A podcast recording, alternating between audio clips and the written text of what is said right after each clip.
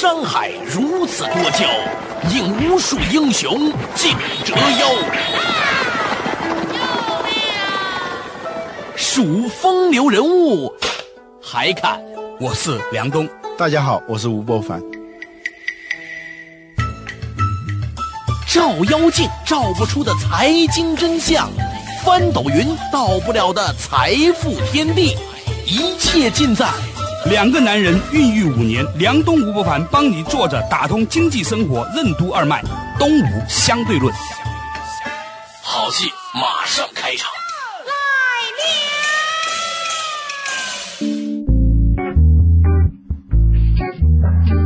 作者打通经济生活任督二脉，大家好，欢迎收听今天的东吴相对论，我是梁东，对面的依然是吴伯凡，伯凡你好，大家好，伯凡，最近呢，你们二十一世纪商业评论呢出了一篇文章啊，有点意思。话说呢，一个时代终结了，一家很著名的公司叫做柯达的公司全面停产了这个胶卷生产这个事情。我觉得这个事情呢，其实它说大不大，说小不小。其实呢，这个事情跟我们每一个人生活经历有很密切联系的。我们有无数的在小的时候在某一个。小城市的那个公园里面拍照，全家人的傻乎乎的是吧？都用的是那个胶卷。如果不是富士，不是乐凯，一般就是柯达。有有点家底的人呢，就会觉得哦，我用柯达不错是吧？所以呢，今天说柯达胶卷停产了，其实早我们早就不用胶卷了，嗯但是它仍然是一件很值得我们玩味的事件。嗯，这有点像那个 BP 机。啊，对，在零六年宣布说没有 BP 机了，但是我们其实，在零六年的时候，已经很少有人能记得起 BP 机。对，就那一刻宣布说没有了，它确实是一个很有象征意味的一个时刻。对，说起 BP 机，稍微加插一点小故事，在一九九六年的时候，那个时候我还在读大学，当时我们宿舍六个人准备出来创业，做影视制作公司，嗯，也没有电，也没有电话嘛。连 BB 机都配不上，所以当时大家凑钱准备凑钱，六个人买一个 BB 机，一人挂一天。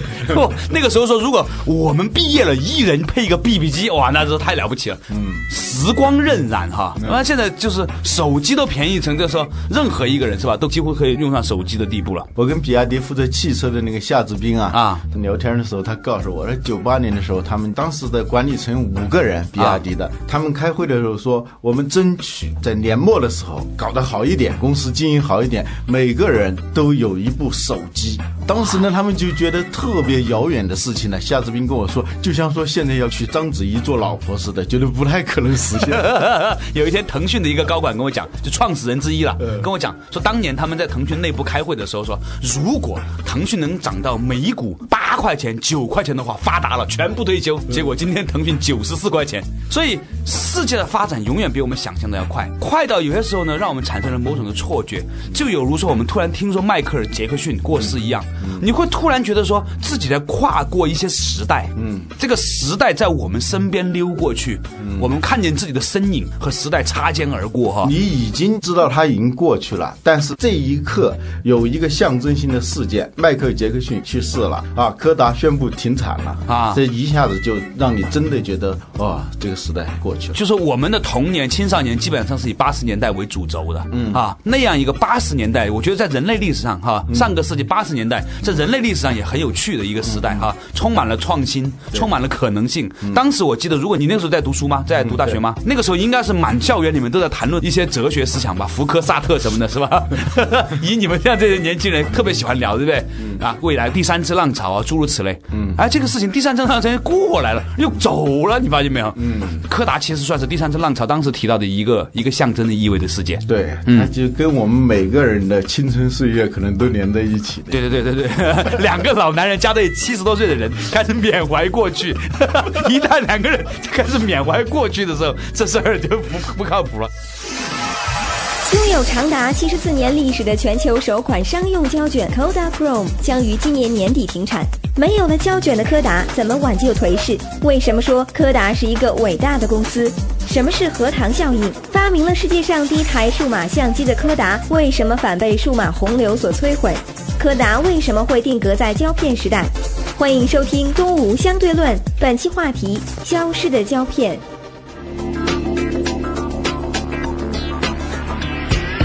说回来，这个柯达，柯达这个停产呢，你怎么看这个事件？啊，柯达呢停产是在意料当中的。柯达这家公司它的产量最高，其实胶卷停产不是柯达停的，是吧？对对，柯达的胶卷停产。它的主产品，柯达之所以是柯达的这个产品就是胶卷，对它的这个主产品停产，这是一个非常有象征意义的。而且我们今天也不知道，除了胶卷之外，柯达还能有什么东西能够翻盘？它有很多的冲洗店啊，我觉得柯达这个冲洗店可以直接卖给 Seven Eleven，那么多店。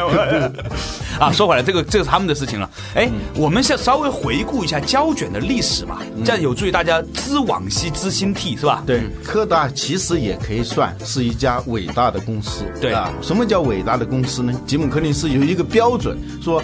假如世界上没有我这家公司，世界会不会有所不同？有所不同，大家会不会觉得缺少了什么？若有所思啊！如果没有柯达的话，那也许人类也能照相，至少那个使用这种产品的时间啊，这种产品的品质啊，它使用的范围啊，可能就不一样，对吧？我们知道世界上最早的照相机啊，是法国人发明的，是吧？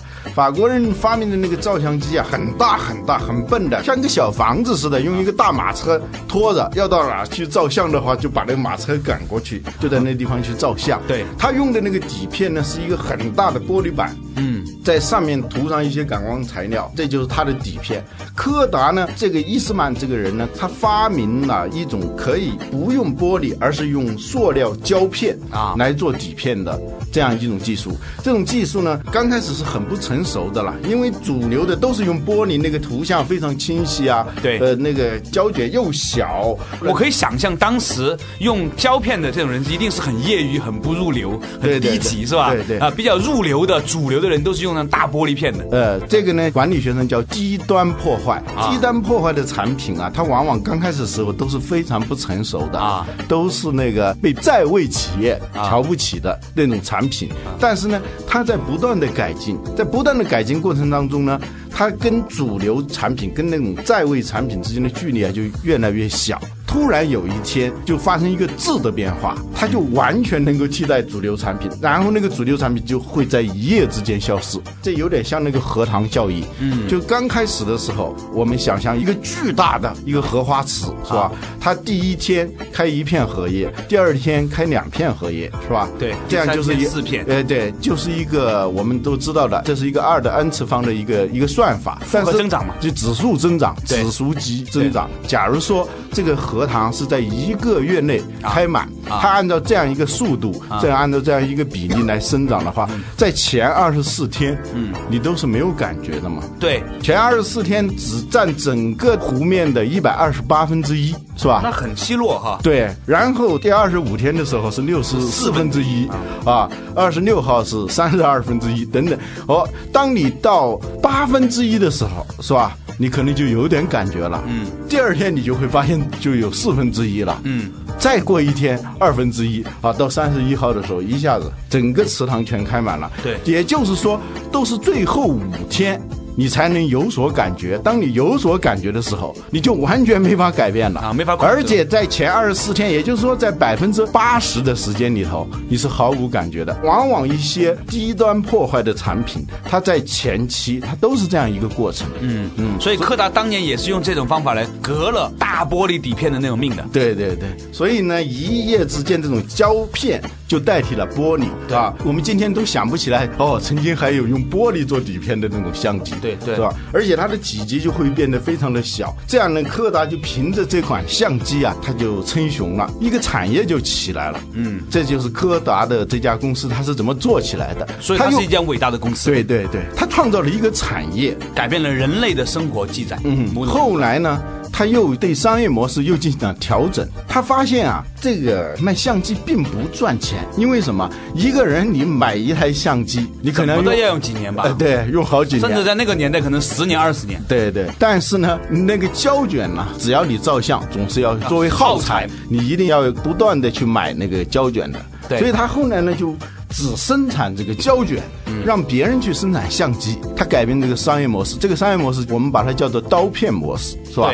传统的刀片，吉利刀片就是这样的。对，在柯达呢，运用这种刀片模式，一下子它的那个产值啊，就成倍的增长。嗯，啊，这就是柯达，甚至一度垄断了人类的很大程度上的这个影像。就是说，对，对某种程度上来说，柯达这家公司记载了人类在很长的一段时间里面的每一个家庭和每一个人命运的一些生活片段。对，可以这么说。但后来呢，柯达呢也面临着竞争，因为也有其他的公司跟进，一些新兴市场起来了以后，对其中最大的就是日本的富士。对，富士呢，因为日本企业它就像在汽车领域，在很多领域里都是这样的，它是后起的。由于它的制造的工艺呀，它的成本结构啊，非常的优化，对先行的这些公司形成了巨大的挑战。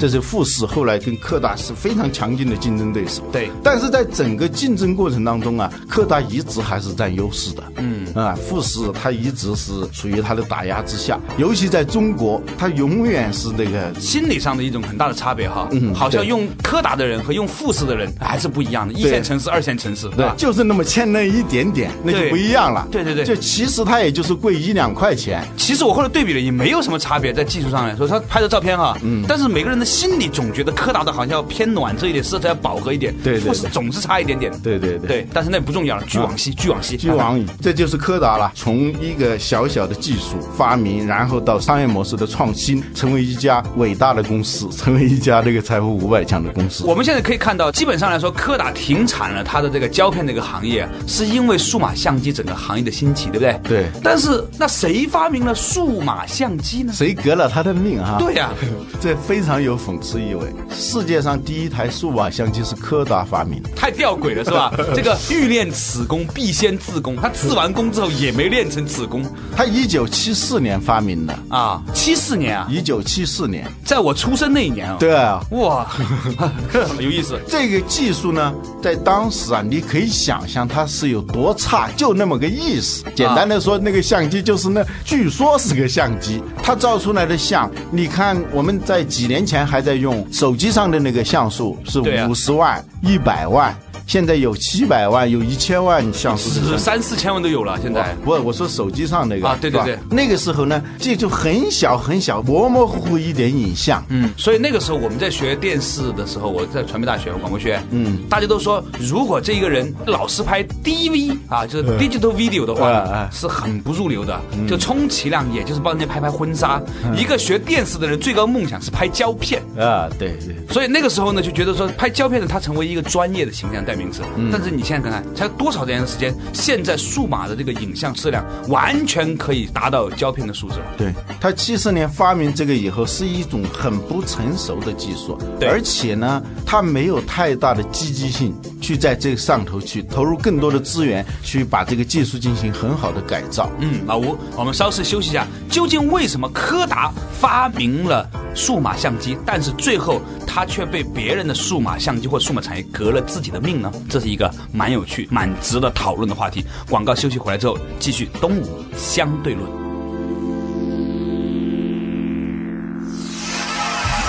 经辉煌一时的柯达，面对数码时代，为什么没有成功转型？在位企业和在野企业面对同样的商机，为什么会做出不同的选择？拥有资源优势的企业为什么不关注新兴市场？富士为什么会在败退中找到生路？同为胶卷生产商，富士如何成功转型？欢迎继续收听《东吴相对论》，本期话题：消失的胶片。你想了解《东吴相对论》的最新动态吗？你想和主持人梁东、吴伯凡进行交流吗？或者你对我们的节目有什么好的建议？都请登录东吴相对论的官方博客 blog.sina.com.cn/slash 东吴 talk show。如果你错过了播出时间，还可以登录二十一世纪经济报道网站 www.twenty-onecbh.com 进行在线收听。在线收听。梁东吴不凡帮你坐着打通经济生活任督二脉，东吴相对论。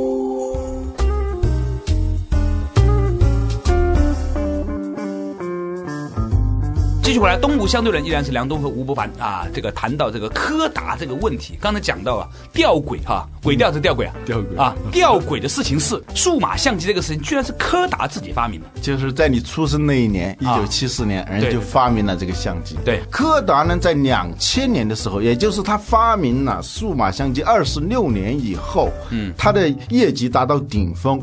两千年柯达在全球的那个销售量，嗯，它的那个胶卷，两千年柯达在全球的胶卷的销售量达到顶峰。这个时候呢，实际上数码相机其他的那些后进企业已经开始在生产数码相机了。尽管那个相机跟玩具一样，嗯，但是呢，柯达你想想，它的主要的业务都是靠这个胶卷来赚钱。他如果是花很多的钱、花很多的资源去研发这个数码相机，让它的技术不断的成熟，这样就是自己革自己的命啊！对，顶多是花很多钱把左口袋的钱掏到右口袋里头。嗯，他没有这样一个积极性。这就是在位企业跟在野企业，它很不一样的，在动机上是不对称的。嗯，就没有这个前进、不断精益求精、变革自我的这种意愿和强大的这种能力嘛，对不对？对，因为不同的公司面对同样的商业机会，会做出不同的选择。它是由三个东西决定的。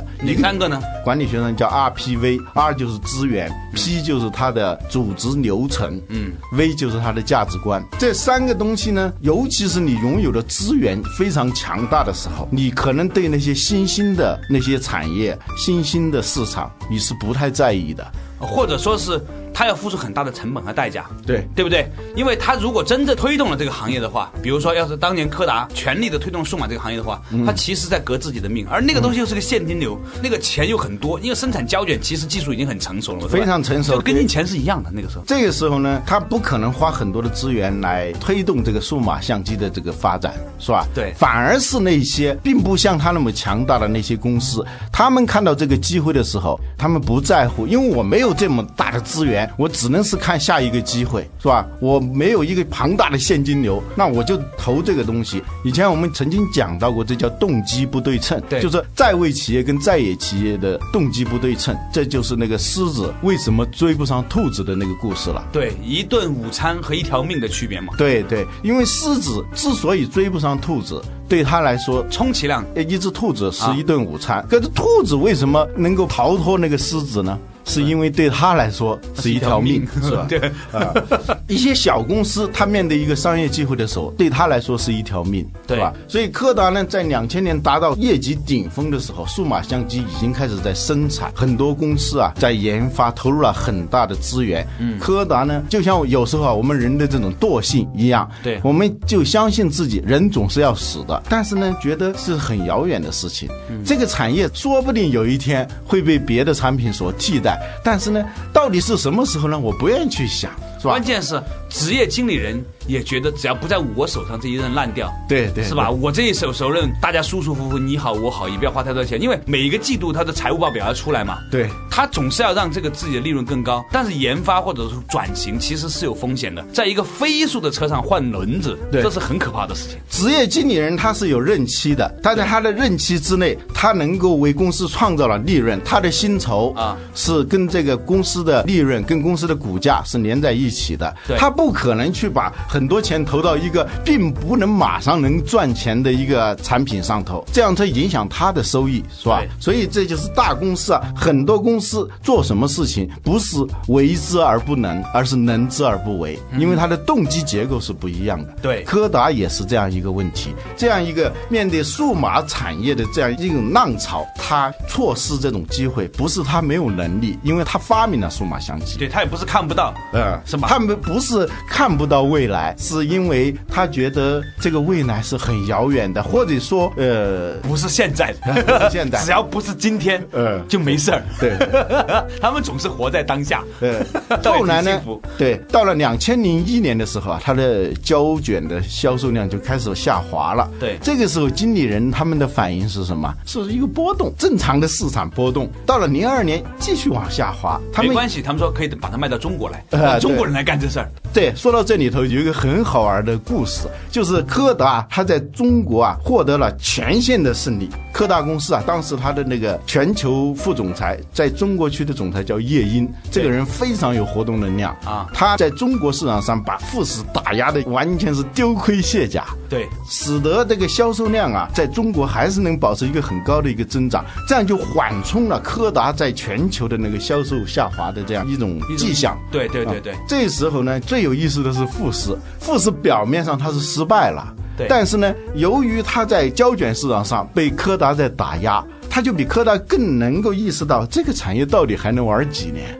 因为它已经没有多少优势了，而且不断的它的市场份额在不断的缩小的时候，它开始另谋出路了。它比柯达先谋了一个出路，对，而且是 have to 的，啊，被迫 的。某种程度上来说，它是这样的：富士在节节败退当中啊啊，它实际上找到了一条退路啊。而柯达呢，在乘胜追击当中，走向了灭亡，走向了沼泽地啊啊！它的成长曲线一直沿这个胶卷这这样一个成长曲线在走，他没有找到第二条成长曲线。而富士呢，在被打压的过程当中，他被迫去想出路的时候，他找到了另外一条曲线。这个曲线是什么呢？一个就是未来这个到底这个市场会有多大，到底还能持续多少年？那么如果这个市场消失的话，我们不能够随随着这个产业的泰坦尼克就沉下去了，是吧？你不能够在这个泰坦尼克号上挤进头等舱，是吧？你应该是找到一个皮划艇，你赶紧溜掉就得了。胶卷我们知道它是跟化工是连在一起的，对，它本质上是一个化工产业。富士在化工方面是非常厉害的，所以呢，它开始转型，一方面就重视数码这样一个技术，嗯，呃，第二呢，在它的化工产业里头啊，它开始转到，比如说做那种现在电脑显示屏，还有手机显示屏上用到的一种膜。就是在那个屏上用到的膜，有的是三 M 的，有的是富士的。贴上这种膜了以后呢，它就是变得比较亮。对，而且呢，它不伤眼睛，不伤眼睛。就是就所有电脑都有这种产品。对，它用这种膜技术。用胶片也是一种膜，是吧？对，他就把这个技术往这上头转，这是一个非常大的产业。嗯，还有富士甚至是去做化妆品，这个化妆品而且做得非常成功，因为什么？因为富士它在化工上头是非常厉害的。他做过什么化妆品啊？啊，富士牌化妆品吗？不是，他是在为化妆品企业提供那些。高精尖的原材料哦，这个你是它没有终端的产品，但是呢，它就在化工上的这种优势，对，它就去在上头，它 B to B 的，哎，对，呃，据说啊，说他们又有一种膜呀，啊，能够弄到多薄呢？就是像一个胶片这样大的一张很小的膜啊，可以把它不断的变薄变薄，像一个足球场那么大，这个膜还能够 还不破，哇，就是就是撑啊撑，就是相当于把一张胶片撑到一张足球那么大还不破，对对，足可见。它的这个这种那种韧性啊，这这里头是需要需要很高的技术的。对，所以那个富士它就像数码这这上转，像一些计算机的、手机的一些周边设备里头转，像那个化妆品行业转，这样它就是在。整个的危机、地震行业的地震来临之前，他已经脱身了。嗯，而柯达呢，就是恋战、乘胜追击当中，最后发现已经没有回头路了。这个事情呢，就是说，我觉得这个道理现在已经很明白了，是吧？胶卷是这个样子。实际上，某种程度上来说，几乎所有的行业都在面临着可能的情形。嗯，比如说，今天所有的人都在做搞汽车行业啊，我们搞，我们已经那么多的汽车生产线做这些东西，是吧？可能突然一下子，也许就五年、十年之后，告诉你说，汽油在汽车上是没有用的。对我们上次谈到那个悍马啊，腾中能不能驯服这个悍马？你买的这样一种技术，你买的这这样一个品牌，将来可能也是个泰坦尼克。对啊，结果结果后来。买回来之后，大型的 SUV 全都是用电的，背着一车电池走了。我 这想起来有几个案例，一个是这个大连啊，曾经有一个公司啊叫华路啊，呃，中华的华，录像的录啊，它是干什么呢？它是生产录像机的。当时呢，录像机很火嘛，在九八十年代末九十年代初的时候，凭票供应嘛，走后门。对对，你家里头要是有一个录像机，那就是说，像就像现在有车的是吧？对，甚至比现在有车的他还要还要光宗耀祖。那那个时候呢，就是这个录像机是一种非常非常高档的消费品啊，都是日本的对那些录像机，对咱们中国也要引进这种技术，我们也要生产民族产业。我 啊，这个 我们也要这切下一块蛋糕来，是吧？这就投产，呃，到快要开始生产的时候，好，已经到了九十年代中后期了中期了，啊中期这个时候出现了什么？，VCD 是吧？VCD，然后紧接着是 DVD，所以这个企业就是基本上是算胎死腹中，就没有看到整个产业的前景，就盲目的在那儿投资，结果就后来就是这个生产线建起来，根本就没有生产过东西。还有我们像比如说乐凯是吧？对呀，你那个引进了那么大的生产线，对，当时那个时候要要是作为一种振兴民族产业的一个象征，跟而且跟柯达那种合作也还比较密切。啊，但是现在呢，那就可想而知它的命运，是吧？所以我觉得它引申出来哈，嗯。我们今天不要讲这个行业啊，引申出来对我们人生每一个人来说都有很多的重要的启示意义。嗯，很多人呢这一辈子呢，刚开始的时候就习惯于这样去挣钱，这样去成功，嗯啊，他也习惯了，嗯，结果呢后来他就越发不可收拾，他以至于他最后没有办法转型，嗯，那个我以前呢曾经采访过很多的歌手啊，还有一些做音乐的人，嗯，他们很多人呢都有非常强烈的不安全感，都说呢希望自己能够尽早拿点钱去开一个火锅店的什么，你看到很多歌手艺人不是开火锅店、开餐厅、开茶餐厅吗？其实呢都是这个样子，因为所有人都知道花无百日红。你不可能在一个地方一辈子这样去转下去，此地不可久留。啊对对对对对，所以呢，我们觉得说，在今天节目结束之前呢，可以提醒各位问一下，你是不是正在一个泰坦尼克号？你是不是正在往一个泰坦尼克上挤上去，希望坐到泰坦尼克的头等舱？如果你正在这条路上的话呢，赶紧刹车，是吧？嗯，啊，好了，感谢大家收听今天的《动物相对论》，明天同一时间再见。作为一家医药批发商，Cardinal Health 如何成为全球财富五十强？Cardinal 创造了怎样的商业模式？企业如何超越客户显而易见的需求？Cardinal 如何从单纯的批发商转变成全行业的服务商？它在产业链的各环节提供了哪些引发惊喜的服务？为什么说 Cardinal 的经营实践是对传统市场份额魔咒的破解？明天同一时间，欢迎继续收听《东吴相对论》，关爱创造价值。欢迎收听《东吴相对论》，经济之声北京 FM 九十六点六，上海 FM 九十一点四，广州、深圳 FM 幺零六点六，中国之声北京 FM 幺零六点一，上海 FM 九十九点零，广州 FM 八十九点三，深圳 FM 九十五点八。